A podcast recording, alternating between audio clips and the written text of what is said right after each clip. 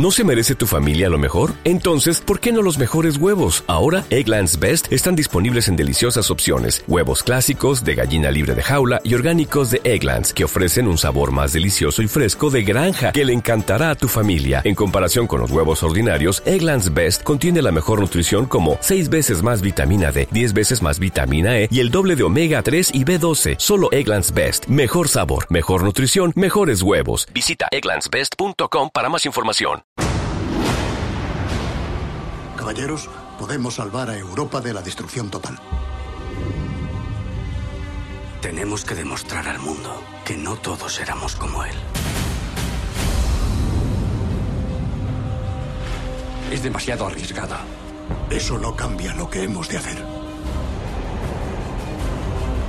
¿Qué es lo que tiene en mente? Podemos servir a Alemania o al Führer, no a los dos. Por decir esas cosas le han enviado a usted aquí, coronel. Lo que dije entonces fue peor.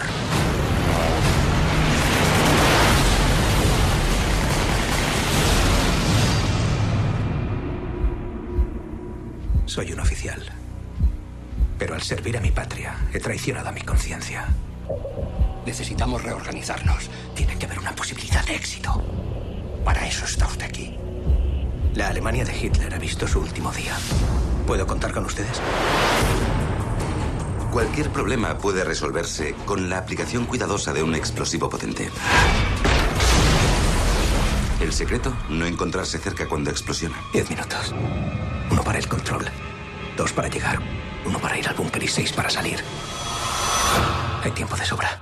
Pero recuerde, nunca sale nada de acuerdo con el plan. Operación Valkyrie está en marcha. Cuando las SS le cojan, le harán pedazos.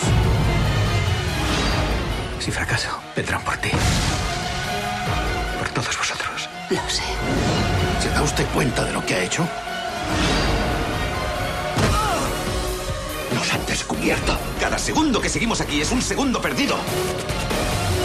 Si no quiere morir esta noche, haga exactamente lo que le digo. ¿Qué le hace pensar que son más fuertes que el curso de la historia?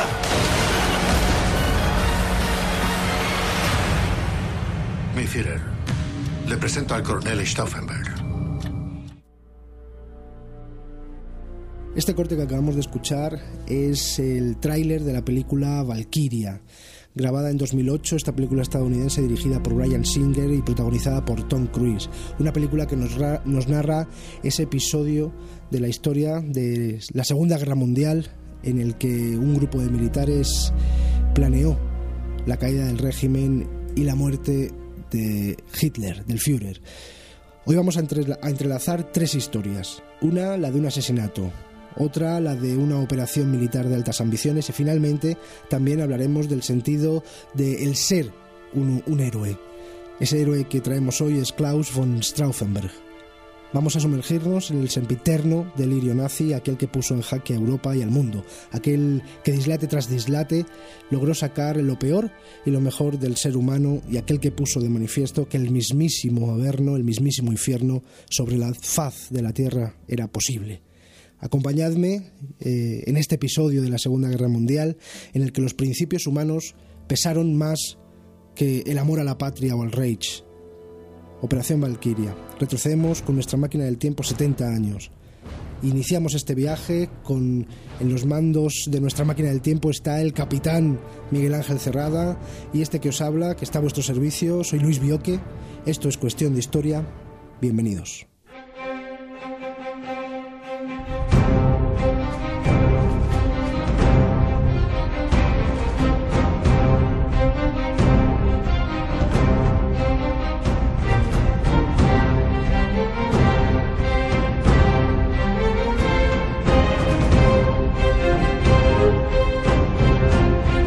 Os damos de nuevo la bienvenida a Cuestión de Historia, el espacio de Onda Pedriza, la radio pública de Manzanares el Real, dedicado al apasionante mundo de la historia y de la arqueología.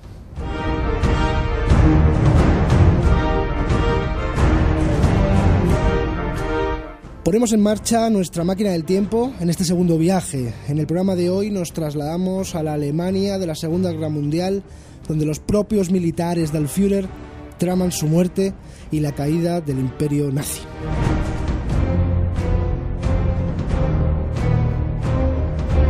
Hacemos el viaje al Museo Etnológico y Arqueológico de Manzanares el Real para conocer nuestro pasado.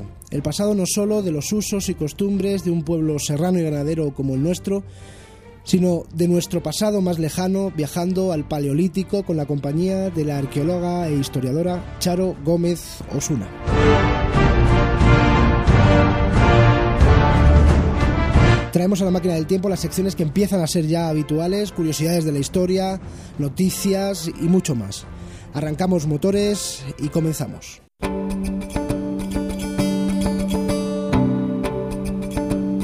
Bueno, hoy nos vamos a trasladar al museo, a nuestro pueblo, al Museo Etnológico y Arqueológico de Manzanares el Real. Este museo que está dedicado a la etnología, al estudio del pasado y a la arqueología. Este museo se funda, surge en 1993 por iniciativa del Ayuntamiento de Manzanares el Real y la Asociación Cultural El Real de Manzanares. Comenzó con las donaciones de vecinos del municipio de distintos objetos heredados de sus antepasados. En la actualidad cuenta con una sede permanente en la Casa de la Cultura, situada en, en la calle Cañada número 26. Los objetivos del museo son la recuperación y conocimiento de la vida cotidiana y de las actividades que desarrollaba nuestro pueblo hasta hace pocas fechas y que bueno, desgraciadamente, aunque algunas se mantienen en la actualidad, pues eh, la mayoría han desaparecido. El museo cuenta con tres salas, dos de ellas eh, destinadas a la tecnología y una a la arqueología, así como dos espacios expositivos dedicados respectivamente al cine y a la fotografía antigua. En las dos salas destinadas a la tecnología podemos contemplar la distribución de una vivienda de antaño, con, su portal, su, su, cocina, con los objetos, el fuego, la alcoba, el patio con el gallinero, la cuadra, la leñera y el pozo. Estancias que cuentan con objetos de cerámica, metálicos, con cestería, con encajes, vestuario, papel y elementos culinarios. Además, se puede realizar un recorrido por las distintas actividades económicas que se llevan a cabo en el pueblo, la agricultura, la ganadería, la fabricación de gaseosa, la fabricación de papel continuo, etc.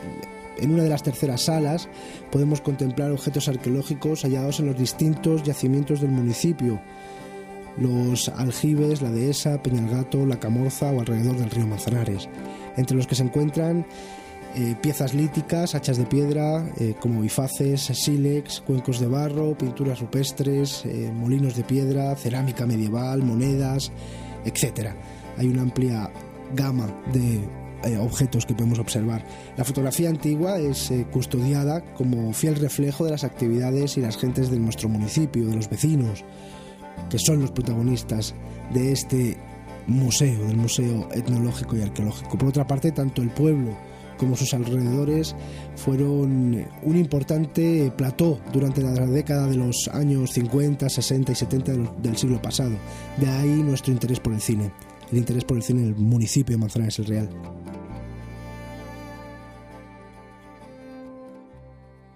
Y para conocer más sobre el Museo Etnológico y, y Arqueológico, contamos con la visita de Charo Gómez Osuna, arqueóloga de profesión, que ahora mismo de hecho está trabajando en eh, un yacimiento arqueológico en eh, Hoyo de Manzanares. Charo, buenas tardes, bienvenida. Hola Luis, buenas tardes. Eh, Charo, tú eres miembro de la Asociación Cultural del Real de Manzanares, que es la asociación encargada del mantenimiento, de la conservación de, del Museo Etnológico y, y, Arqueológico de Manzanares el Real en colaboración con el Ayuntamiento. Charo, dinos, ¿por qué se creó este museo? ¿Con qué fin? Bueno, el, surgimiento de la idea fue de un grupo de vecinos sensibles a que eh, en el momento en el que mm, eh, el pueblo empieza a cambiar, las eh, antiguas profesiones y el, entorno se empieza a perder por el nuevo cambio que supone el que los veraneantes y los, los que ahora vivimos en Manzanares nos incorporamos como vecinos, eh, recogieron eh, de esas casas que empezaban a derruirse para construir otras nuevas y de esas personas mayores que iban muriendo o, dejando de trabajar, recogiendo esas informaciones y recogiendo numerosas piezas que eran representativas de un momento de la vida del pueblo que en muy pocos años cambió de forma radical. Después de la guerra civil, hasta los años 60, que fue el boom de la construcción de los hoteles y de los eh, chalés de, veraneo y de segunda residencia de, muchos madrileños, eh, veían que se perdía lo, que era la vida tradicional del pueblo. Claro, mantener, eh, mantener ese hilo ¿no? con, el, con el pasado más, más cercano, digamos, de, de Manzanares el Real. Y sobre todo transmitirlo a las generaciones futuras el cómo vivieron eh, las gentes, los manzanariegos, en generaciones anteriores a las que actualmente eh, viven aquí, que es eh, muy gráfico el que cuando los niños van a ver el museo vean pues que la calefacción no se encendía dando un botón, sino que había que encender una lumbre y calentar un brasero y un calientacamas que, y que había, o una botella de agua caliente para y que el pan se hacía en hornos de leña. Eso es. Sí, claro. El, eh, el Museo Etnológico encontramos piezas antiguas. Posiblemente cuál puede ser la datación más antigua de la pieza más antigua eh, que podemos encontrar en, en, el Museo Etnológico, en la parte etnológica del museo. Eh, en la pieza más antigua etnológica eh, sería de principios de siglo. Pero hay otra parte que es la más antigua, que es la parte arqueológica, en la que sí que tenemos eh, piezas de la Edad del Bronce mm. eh, asociadas al yacimiento de los aljibes, que tiene también unas pinturas rupestres que son únicas en la Comunidad de Madrid. Y mm, además sobre granito, que es un soporte poco habitual para ese tipo de, de manifestaciones simbólicas y, y que en este caso sí que son mucho más antiguos. En la parte arqueológica, Charo, sí que encontramos eh, no solo piezas líticas, sino también piezas metálicas que pueden datar incluso de, la Edad Media o, de la época visigoda. Eh, ¿Qué tipo de piezas podemos encontrar eh, de esas épocas, de, esa, de esos periodos históricos? Bueno, en, el, en, la parte de arqueología hay un, yo destacaría sobre todo tres o cuatro piezas eh, o yacimientos más importantes. El que ya hemos hablado, comentado, de los aljibes, que es, eh, como te digo, emblemático por su calidad y por las piezas. Y eh, luego hay otro muy importante también, que es el cancho del confesionario, muy cerca además del, yacimiento de los aljibes, que fue excavado en los años 60 y que es el primero, que es un yacimiento en, en, alto, de época visigoda en origen, pero que mantiene eh, la población hasta la Edad Media. Y es un momento en, el que en la historia de la comunidad hay muy pocos datos y muchos menos en lo que es la sierra, por eso tiene tanta importancia. De hecho, hay, eh, parece que hay algún proyecto que pueda plantearse de cara a un futuro para volver a hacer una excavación arqueológica en este yacimiento porque es de un interés científico realmente muy grande. Nos has hablado del cancho, de la, del, cancho del confesionario has hablado de, de, los aljibes, también encontramos otro tipo de, yacimientos ¿no? en, la orilla del, río Manzanares, eh, con piezas líticas, bifaces y tal, que se pueden encontrar, que se han encontrado ¿no? en los balcones del río. Sí, eh, de la parte de prehistoria tenemos, eh, los materiales normalmente aparecen en lo que en arqueología se denomina posición secundaria, que es que son, son rodados o son, han sido trasladados de forma natural de su lugar de origen, con lo cual no conocemos en sí los yacimientos. Pero sí que es muy significativo el que aparezcan este tipo de piezas sobre un material que no encontramos en esta zona de la sierra, que nuestra, el, sustrato eh, litológico, el la piedra que tenemos alrededor es el granito, y esas herramientas están hechas en un tipo de piedra que al golpearla rompe eh, creando un filo cortante, como es el sílex, como son las cuarcitas, que esas son, vienen de fuera de aquí, con lo cual eh, hubo una intención a la hora de trasladar ese material para poder utilizarlo como herramienta.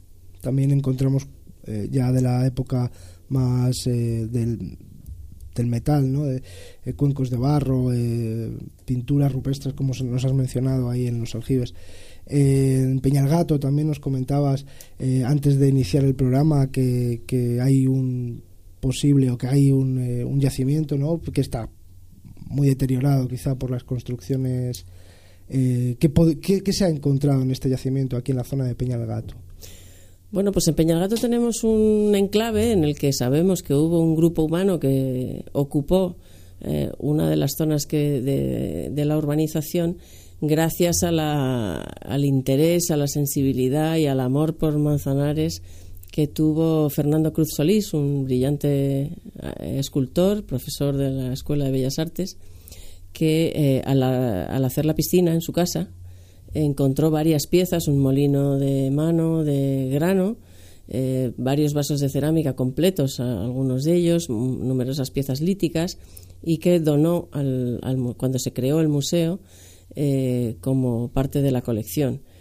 Eh, dejó, no te continuó haciendo la, piscina. Es verdad que es un yacimiento que por ser en zona urbana y estar muy edificado, eh, no conocemos demasiado de él, salvo esos materiales que... Claro, es prácticamente imposible ¿no? Mm. profundizar más Pero forma parte de un conjunto de enclaves que junto con los aljibes, eh, el Peñalgato y otros que hay que jalonan el pie de sierra, nos dan la información de que en la edad del bronce, que es a la que pertenecen estos yacimientos en las, la sierra estuvo eh, muy densamente poblada y es mm. porque estos grupos aprovechaban los recursos naturales que tenían en el entorno, muy posiblemente los además del granito para esos molinos que, utilizan para el grano, por los recursos metálicos que también había aquí. Había algunas minas de plata, de cobre y de que es lo que fundamentalmente buscaban.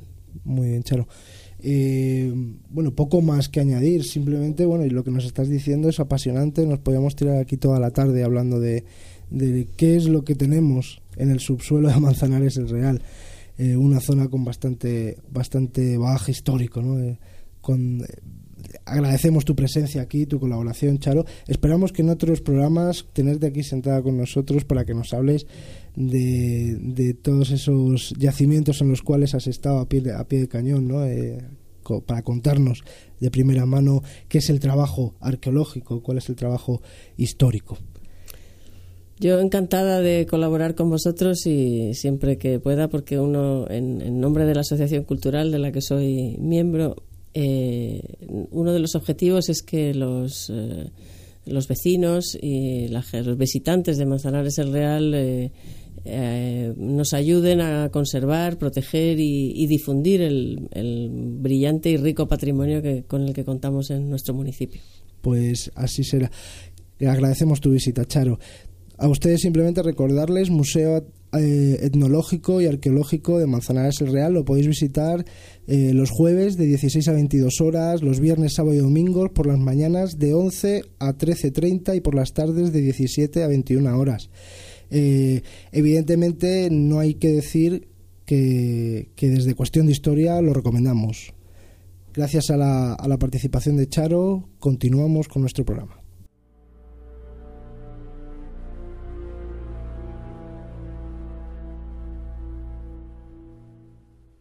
Como dijimos antes, retrocedemos con nuestra máquina del tiempo 70 años.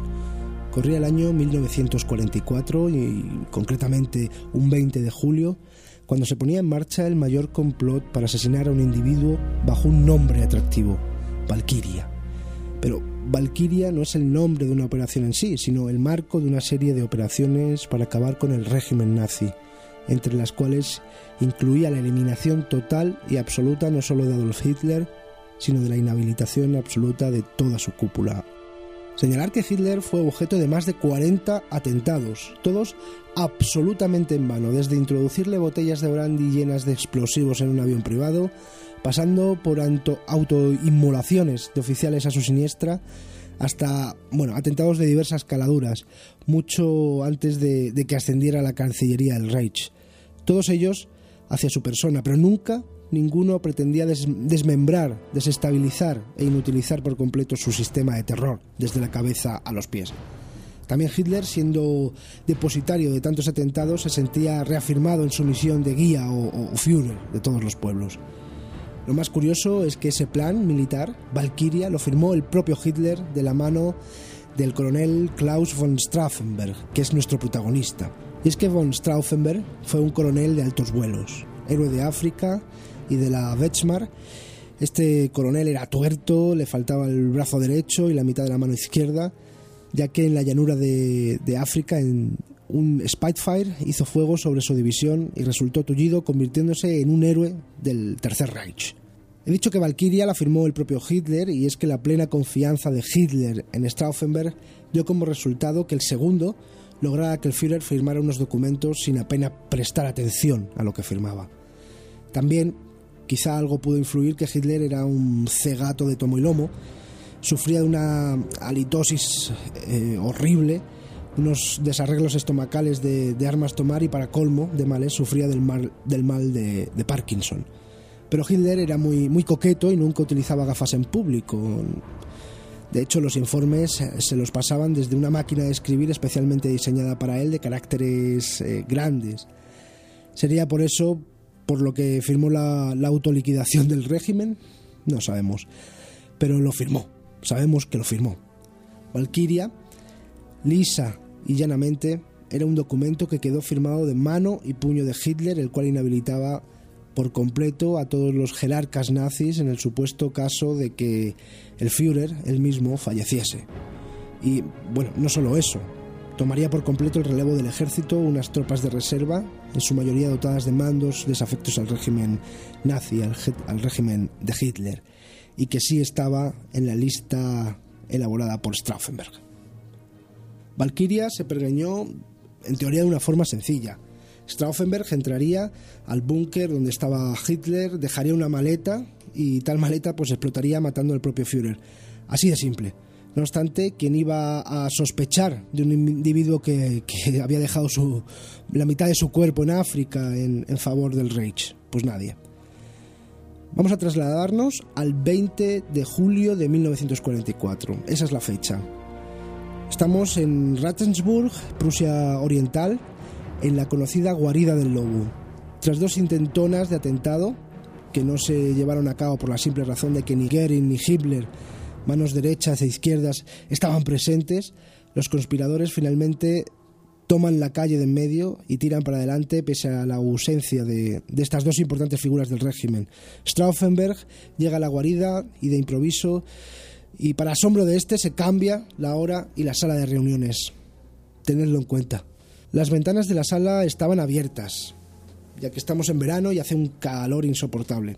Strauffenberg, antes de, ir a la sala, se corta de moto propio al afeitarse y exhibe una leve mancha en la camisa.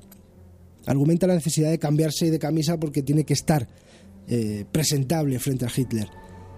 Mientras se cambia de camisa en una habitación aparte, prepara él y su ayudante, el mayor von Haften, la bomba que estallará y matará al Führer. Salen de la habitación tras preparar la bomba y muy a la carrera y se incorpora al cónclave militar nazi colocando el maletín con el explosivo plástico al lado de Hitler bajo la mesa de reuniones y solicita permiso para abandonar la sala para realizar una llamada pues que nunca se haría. Salen del cuartel y un Mercedes le está esperando para partir a toda prisa y escapar. Señalar que Stauffenberg y sus acólitos pertenecían al, famoso grupo Keisau, grupúsculo de oficiales con vítola de valía, desafectos al nazismo y con vocación ultra secreta. Pero bueno, esto es otra historia, ya hablaremos de, de las intrigas nazis. Stauffenberg, como decíamos, se dirige al aeródromo para regresar a, a Berlín e indefectiblemente será él el que ponga en marcha las tropas de reserva y coarten toda iniciativa militar de las SS y de la Gestapo. Completamente convencido de que Hitler está ya en el mismísimo infierno, llega a Berlín y se lo desmienten. Le dicen que no, que no ha muerto. Aún así, se trata de un rumor. No se sabe con a ciencia cierta si, si Hitler está, está muerto. Pero no puede ser posible. Hitler tiene, tiene que estar muerto. Le, le ha explotado una bomba. Él mismo ha visto cómo estallaba esa bomba. Por lo que Stauffenberg decide movilizar las, las tropas de reserva en un inútil y desesperado final de reafirmarse en la misión y a la sazón de su vida que acabaría ante un pelotón de fusilamiento esa misma noche. El director superior de Stauffenberg, Friedrich Form, puso en duda el asesinato y tibio a la par que dubitativo, no estuvo de un lado ni de otro cosa que aún así le valió un pasaporte para el pelotón de fusilamiento por tener conocimiento de la trama y no denunciarlo a la Gestapo. Todos vagan. Y por aquellos detalles, como la de la sala de reuniones con sus ventanas abiertas. Recordad que dijimos que las ventanas estaban abiertas, el grosor de la madera de la mesa de reuniones que impidió que la onda expansiva llegase a Hitler, o el mismo hecho de que Stauffenberg no pudiese armar los dos dispositivos explosivos por no, por no, no llegar tarde a la, a la misma reunión, tras ese cambio de hora tan repentino. Hacen que una operación perfecta, calculada al milímetro y que a punto estuvo de malograr una matanza de millones de víctimas 11 meses después, fracasase. Fromm fue el cazador cazado. El mismo que mandó fusilar a Stauffenberg correría, como dijimos antes, la misma suerte por tibio y dubitativo. Y es que en un dislate de magnitudes bíblicas desfilaron por la horca no menos de 5.000 víctimas, las cuales, y una por una, fueron filmadas en una agonía sin precedentes, colgadas de cuerdas de piano y ganchos de, de carnicero para ulterior deleite de Hitler. Y es que ni Rommel se libró de aquella, porque sí lo sabía. Rommel estaba al tanto de esta operación, de la operación Valkyria, mas no tomando parte en el complot, fue obligado a tomar una pastilla de cianuro.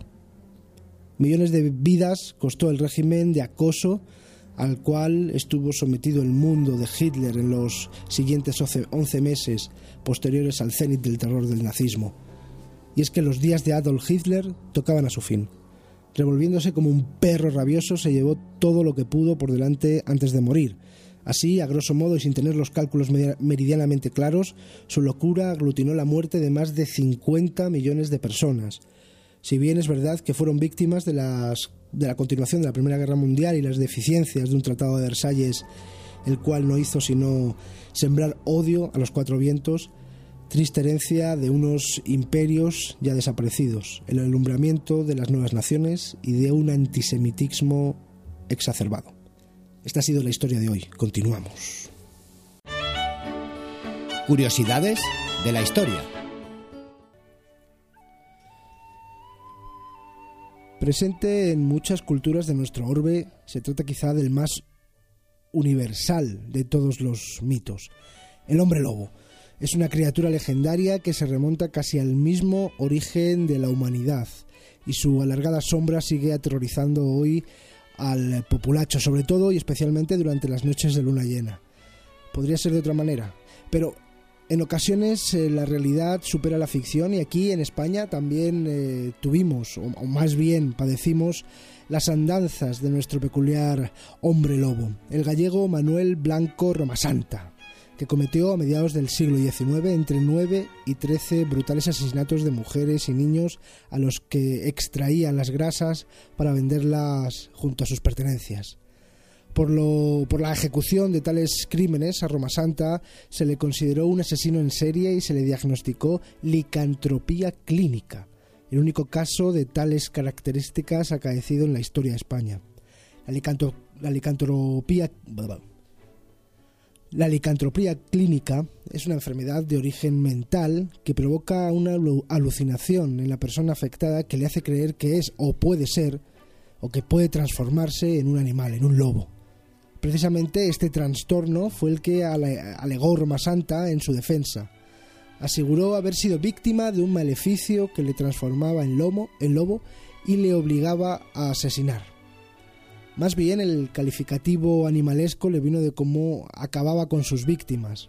Primero, fijaos, las descuartizaba. Les extraía las grasas para venderlas y dejaba sus despojos al aire libre, lo que motivaba la atracción de los lobos que con saña mordían y desgarraban los cadáveres mediante sus afilados colmillos. De esta manera, Roma Santa se constituyó eh, construyó, mejor dicho, la leyenda que podría servir de coartada en los juicios para los asesinatos. Roma Santa, que apenas medía 137 centímetros de altura, seguía un metódico, un metódico patrón previo a la comisión de los crímenes. Primero cortejaba y engatusaba a un perfil de tipo de mujer madura y soltera. Cuando se ganaba su confianza, la convencía para cambiar de ciudad a cambio de conseguirle un buen trabajo y mejor vida. Pero durante el trayecto, como en un viaje sin retorno, acababa con ellas. Era un embaucador que hizo de la mentira y la manipulación su modo de vida. Evidentemente hasta que fue descubierto y confesó. La historia de este hombre lobo español no resultó creíble en los tribunales y los medios eh, y los médicos eh, consideraron que todo era un montaje ideado por el propio Roma Santa. El informe médico esgrimido, en el juicio concluía que el considerado hombre lobo de Ayariz, en Ourense, y leo literalmente parte del informe, era un ser perverso, consumado criminal, capaz de todo, frío y sereno, sin bondad. Gracias a la intermediación de la entonces reina de España, reina Isabel II, Roma Santa se libró del garrote vil, sentencia mortal a la que fue condenado el 6 de abril de 1853. Una carta de súplica remitida por el abogado de Roma Santa ablandó de alguna manera el corazón de la monarca que conmutó la pena capital por la pena de cadena perpetua.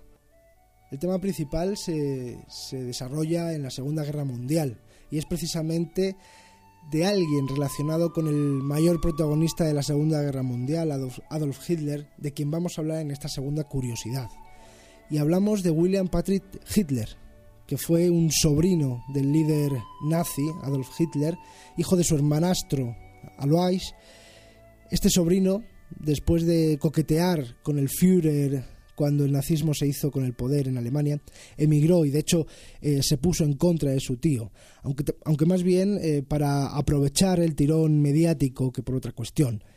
Después de algunas entrevistas para medios ingleses en las que hablaba de, Adolf Hitler abiertamente, comenzó a tener problemas, a pesar de que, de que no había dicho nada en contra de él.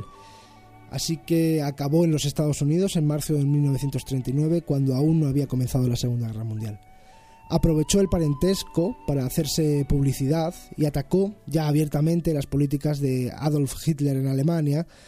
Impartió conferencias hablando de la situación en Alemania y de su tío, con gran afluencia de público además, y publicó artículos al respecto en medios de comunicación importantes eh, de los Estados Unidos. Cuando la guerra ya avanzaba por Europa, el tirón mediático del sobrino de Hitler comenzó a perder fuelle y entonces hubo de dar un golpe de efecto se alistó a la Marina de los Estados Unidos. Se inscribió en Nueva York y fue declarado apto físicamente para el servicio. Quería luchar, según él mismo decía, contra su tío. En el formulario de ingreso en el ejército había una pregunta en la que se preguntaba al solicitante sobre la existencia de miembros de su, de su familia en las Fuerzas Armadas de unos determinados países. Y William Patrick indicó que su tío era Adolf Hitler. Aquello hizo evidentemente que, le denegaran el acceso al ejército de los Estados Unidos, pero no se rindió y escribió una carta al presidente que éste eh, ordenó al FBI que le investigaran a fondo y cuando no se encontraron pruebas en contra, pues eh, finalmente fue aceptado en la, en la Marina estadounidense. Así podemos decir que en 1944 había un Hitler en cada bando de la Segunda Guerra Mundial. Después de todo aquello y de una aparición en la televisión, el sobrino de Hitler se incorporó a filas y acabó trabajando en territorio de los Estados Unidos como técnico de laboratorio de un departamento de sanidad, lejos de Europa y, de la lucha directa contra, contra el régimen nazi. Al final la guerra, eh, aquel que había buscado popularidad y notoriedad se ocultó, quizá temiendo alguna represalia por su apellido, que incluso borró de su nombre, pasándose a llamar Patrick Alexander Stuart Hudson. En los próximos días llegará a los cines eh, la película Annabelle, que es un spin-off de la cinta El Conjuro. Eh, contará la historia de una muñeca diabólica y, perversa. Pocos saben que detrás de esta muñeca Annabelle se esconde una verdadera historia. Actualmente la original muñeca se encuentra bajo, bajo llave en un museo esotérico de Connecticut, en Estados Unidos. Esta muñeca que esconde una historia de terror no era de porcelana, como se muestra en la película, sino que estaba hecha de, trapo y fabricado por Raggedy and Doll, que era una, una, empresa de juguetería estadounidense. La muñeca tuvo mucho éxito en 1970 y la historia comienza cuando una mujer le regaló a su hija, estudiante de enfermería, una de estas que tenía el tamaño y cuerpo real de un niño de dos años. Tras la llegada de la muñeca al departamento, Donna, la hija de esta mujer, y su amiga empezaron a su, les empezó a suceder cosas extrañas. la página web que.es explica en una publicación que la muñeca aparecía diariamente en una posición diferente de donde la habían dejado. Además se encontraban mensajes sin sentido escritos con letra infantil que decía ayuda o ayuda a Lu. Eh, en una ocasión, Donna y su amiga eh, se encontraron a la muñeca con sangre en las manos y en el pecho, hecho que hizo que recurrieran con, una, una, persona experta en espiritismo y esoterismo, quien les, les aseguró que la muñeca estaba poseída por una niña de 7 años llamada Annabel Higgins, quien murió de manera trágica hace muchos años en el apartamento, en la casa donde estas dos estudiantes de enfermería vivían. Tras saber los hechos decidieron quedarse con, con Annabel, sin embargo, al poco tiempo, el novio de Donna tiene una pesadilla en la que alguien pretende estrangularle hasta que despierta y se encuentra con la muñeca a los pies de la cama, mientras que Lou mira extrañado a las heridas de su pecho. Las jóvenes estudiantes pidieron ayuda a un sacerdote, quien les puso en contacto con el matrimonio Warren, expertos en demonología, quienes estudiaron el caso por semanas y, llegaron a la conclusión de que la verdadera intención de Anabel era la de la de poseer a Donna, a esta estudiante de enfermería. Para terminar con la pesadilla, Anabel, eh, la pesadilla de Anabel, los Warren deciden conservar a la muñeca para encerrarla en una caja de madera y de cristal, donde permanece hasta hoy. Desde entonces, Anabel eh, permanece en esa caja, en esa urna de cristal, en el Museo de Ocultismo de Connecticut. Noticias de la historia.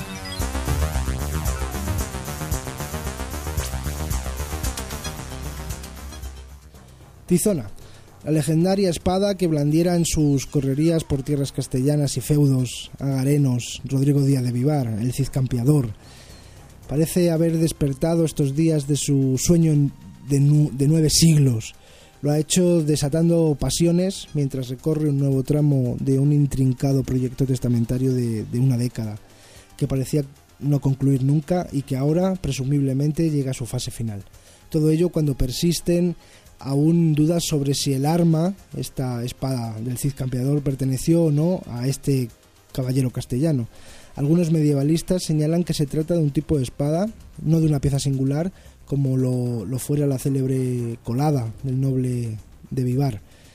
Cuentan eh, las crónicas que Tizona, acero del 93, del 93 centímetros de longitud, 4,5 de anchura, con lema mariano inscrito en su filo y un, y un acanalado central para introducir aire en el, en el estoqueado y acelerar su muerte, surgió de fraguas sevillanas en la Alta Edad Media durante el reinado de Castilla eh, de Alfonso VI a finales del siglo XI.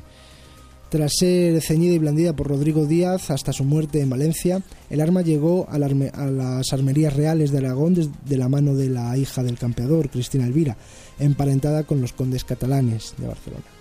Ya en el siglo XV, el rey Fernando, que cobraría universal eh, nombradía con el apodo del católico, tras desposar a Isabel de Castilla, quiso agradecer a, Pierre de, Peralta, el joven marqués de Falcés del Reino de Navarra, a la sazón aliado con Francia, sus decisivas negociaciones para facilitar dos metas cruciales, la regia coyuntura de Fernando de Aragón con Isabel I de Castilla y el logro de la estratégica incorporación del Reino de Navarra a la corona fernandiana. Por todo ello, el rey Fernando de Aragón decidió hacerle a Peralta que asesinó a un obispo pamplonés eh, adversario de Fernando, un regalo especialísimo, el de aquella espada bañada por el mito de su, de su dueño burgalés. Los Peralta incorporaron la tizona a sus bienes y pasó de una mano a, otra, siguiendo más o menos el rumbo vital de, su linaje. No obstante, ya entrados en el siglo XX, la espada va a dar por, herencia a una dama, Pilar de Dueñas, quien sin ser marquesa de Falcés, decide asociar al marquesado a la tenencia del arma. En 1985 el fierro llega notoriamente a Pedro Belluti, eh, quinceavo marqués de Falcés, y a su hermana Olga, por herencia de Pilar de Dueñas. Pedro muere dos años después sin descendencia y el título pasa a Olga Belluti.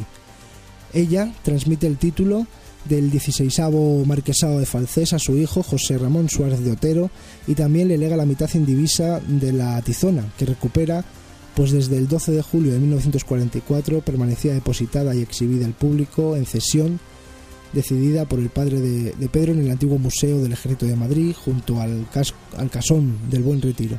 Pero en su testamento, rubricado poco antes de su muerte en 1987, Pedro Belluti, que era ciego desde su más temprana edad, designaba herederos universales suyos a dos cuidadores, Salustiano Fernández y Jacinta Méndez, que se volcaron en atenciones hacia su persona durante la vida y la enfermedad que le llevarían a la muerte. Salustiano y Jacinta, fallecidos en 2002 y 2009, habían recibido en herencia la mitad de la espada, Tizona, que en testamento cedieron a sus tres hijas, Mercedes, Olga y Ana, si bien Ana no reclamó su parte.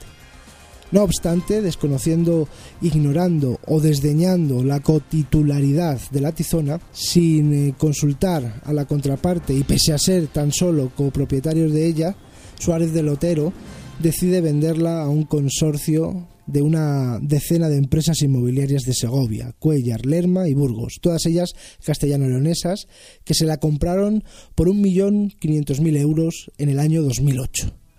El preciado acero, cedido a la Junta de Castilla y León, reposa desde entonces sobre un mullido lecho de terciopelo rojo en el silencioso interior de una vitrina del Museo de Burgos, donde permanece así exhibida al público. Tras demandar a José Ramón Suárez de Lotero, Mercedes y Olga Fernández Menéndez ganaron la impugnación contra la venta del heredero de Falcés, al que reclaman el valor transformado en precio de la mitad indivisa de la tizona que sus padres le habían transmitido en herencia. Es precisamente en estos días cuando, en contra del fallo del Juzgado 72 de Instrucción de Madrid, favorable a las dos hermanas, el recurso en, en, contra de aquel fallo presentado en 2012 por el vendedor de la espada ha sido desestimado por la Audiencia Provincial Civil de Madrid.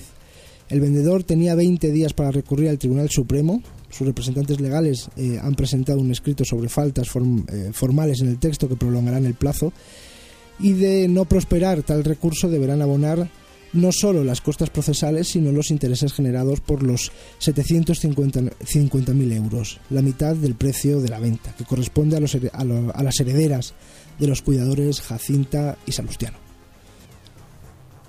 Rumanía enjuicia su pasado. El director de una cárcel comunista donde se torturó a presos políticos hace 50 años, se sienta en el banquillo acusado de crímenes contra la humanidad, según nos informa el diario digital El País en su parte histórica. Celdas en las que apenas se podía dar dos pasos, húmedos muros y tan gruesos que no se percibiría sonido alguno del otro lado.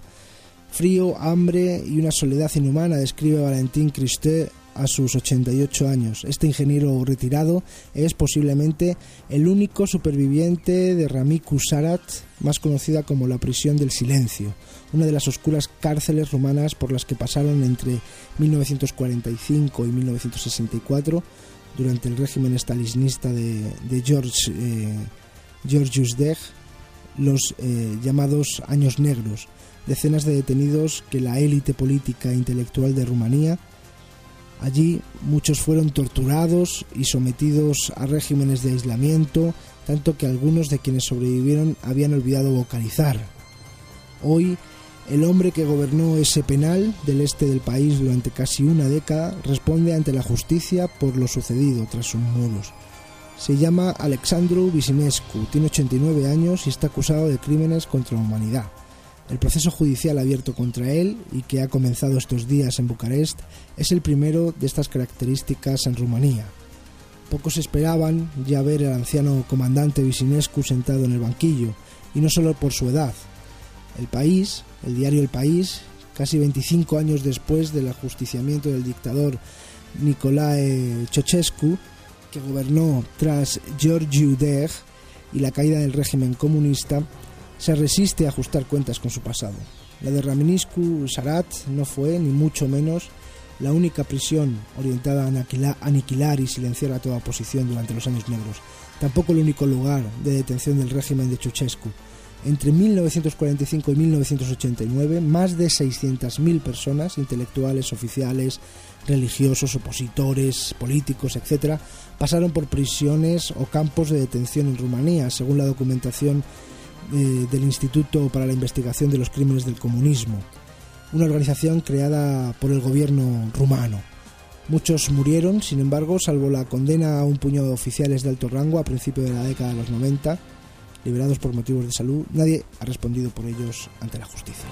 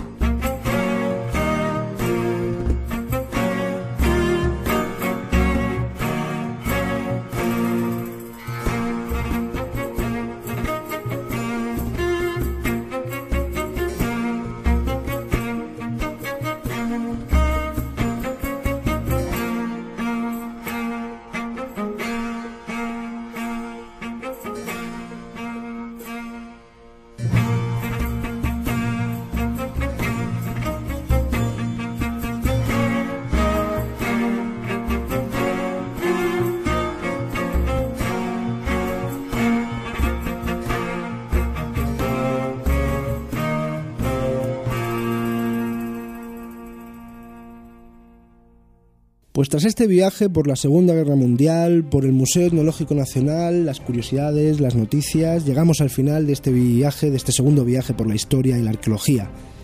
Os esperamos en el próximo programa con muchas más historias. Recordad los martes a las 9 de la noche en Onda Pedriza, la radio pública de Manzanares el Real.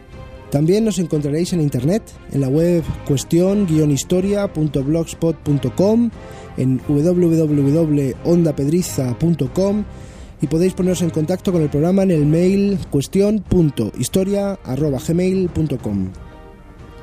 En la técnica, en los mandos de esta máquina del tiempo, ha estado Miguel Ángel Cerrada. En la dirección y el micrófono, este que os habla, Luis Bioque. Muchas gracias y hasta el siguiente viaje por la historia.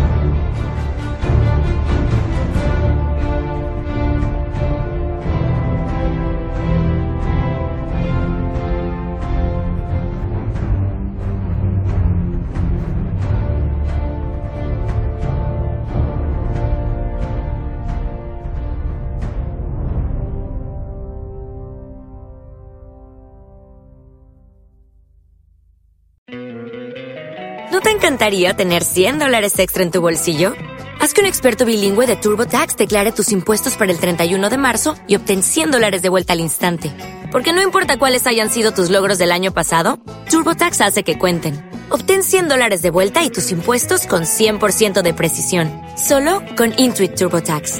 Debes declarar para el 31 de marzo. Crédito solo aplicable al costo de la presentación federal con TurboTax Full Service. Oferta sujeta a cambios o cancelación en cualquier momento.